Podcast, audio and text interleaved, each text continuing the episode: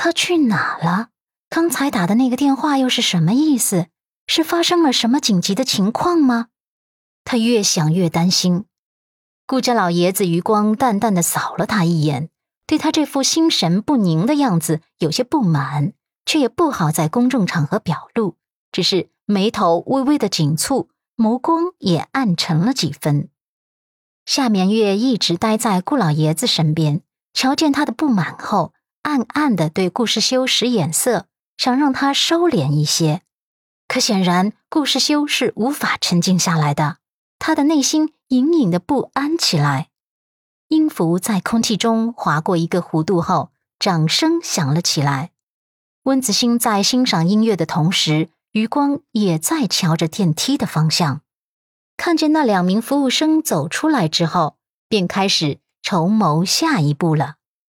他视线越过人群，定格在顾世修的俊脸上，他的眸底慢慢的浮现了阴森的笑容。他原本没指望顾世修会来参加他们的订婚典礼，没想到他还是来了。既然来了，他当然也应该礼尚往来的回敬他一份大礼呀。当然了。顾世修是最合适不过的人选了。他拉着楚俊臣去给顾家人敬酒，顾老爷子、夏眠月举杯回应，说了几句客套的祝福话。而顾世修对楚俊臣和温子欣是没有任何好感的，所以他只是微微的点头，算是最基本的礼貌回应。他甚至有些鄙视楚俊臣，鄙视他的有眼无珠，居然。放弃了南希那么好的女孩，真是愚蠢。趁着楚俊臣跟顾家老爷子客套的时候，温子欣突然凑上来，压低声音，用只有两个人能听见的声音道：“顾少爷，南希刚才突然晕倒了，就在楼上六零幺二房，你要不要去看看他？”顾世修眸光微微一沉。联想到刚才阮南希打给他，却又急着挂断的电话，他的心底一阵担心，来不及多想，找了个借口去了电梯方向。看着他的背影，温子欣眼底闪过得意之色。今天这个计划真是相当的顺利呀。不过有一点他还是想不通：阮南希不是没给他机会下药吗？怎么就会出现被下药的那些症状了？难道是有人在暗中帮他？不管了，他只要达到目的就好。看来连老天爷也在帮他呀！他现在真的很期待一会儿即将发生的事情。在他的眼色之下，之前那两名服务生再次从另一部电梯上了六楼。会场中还有一个人的眸光也比较得意。这个人自然就是鹿晗，他不光得意，还很有心计的偷拍了很多照片。想到接下来可能会发生的事情，他的眸光也变得精彩纷呈起来。六零一二号房门口，有服务生过来提醒顾世修：“呃，顾少爷是吗？哎，阮小姐就在里面呢，您可以拿出手机扫码呀，解锁进去。”顾世修一心牵挂阮南希，没想那么多，注意力也降低了几分。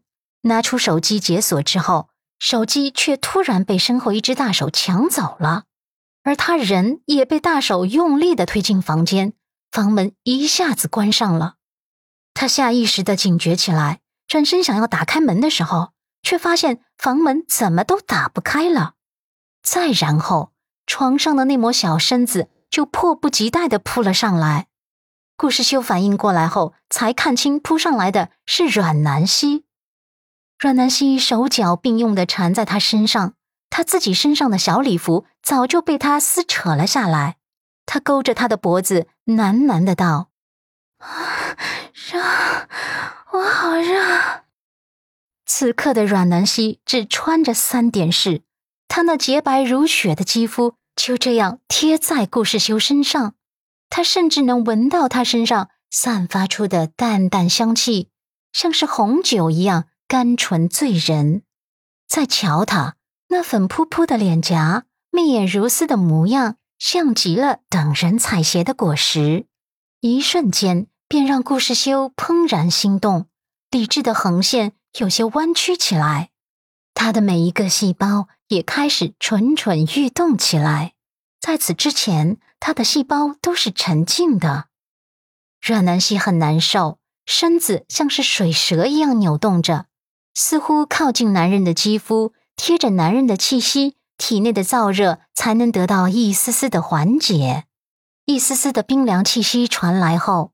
他又渴望更多，他闭着眼睛，理智早已被药效扼杀了，喃喃的想要更多。啊，热，好热，啊，好难受，我真的好难受。顾世修的呼吸开始紊乱了起来，心房上也像是燃烧了一把火，那是情欲的火苗。一点一点的燃烧，一点一点的蔓延，只等着最后的爆发了。耳畔边上萦绕的女人馨香，让他的理智快速的燃烧着。贴在他身上的女人不是别人，是他一直默默守护、默默爱了很多年的南希。叫他怎么免疫？阮南希的肌肤不但光滑，还有些发烫。像是聚集着很多热流一样，白皙的肌肤上甚至都氤氲了一层粉红色。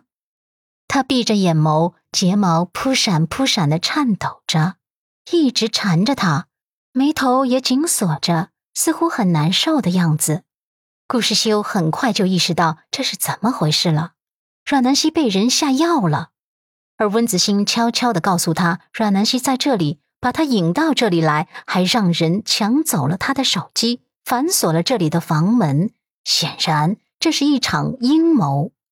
可是，纵然知道这是阴谋，他还是有些失控了。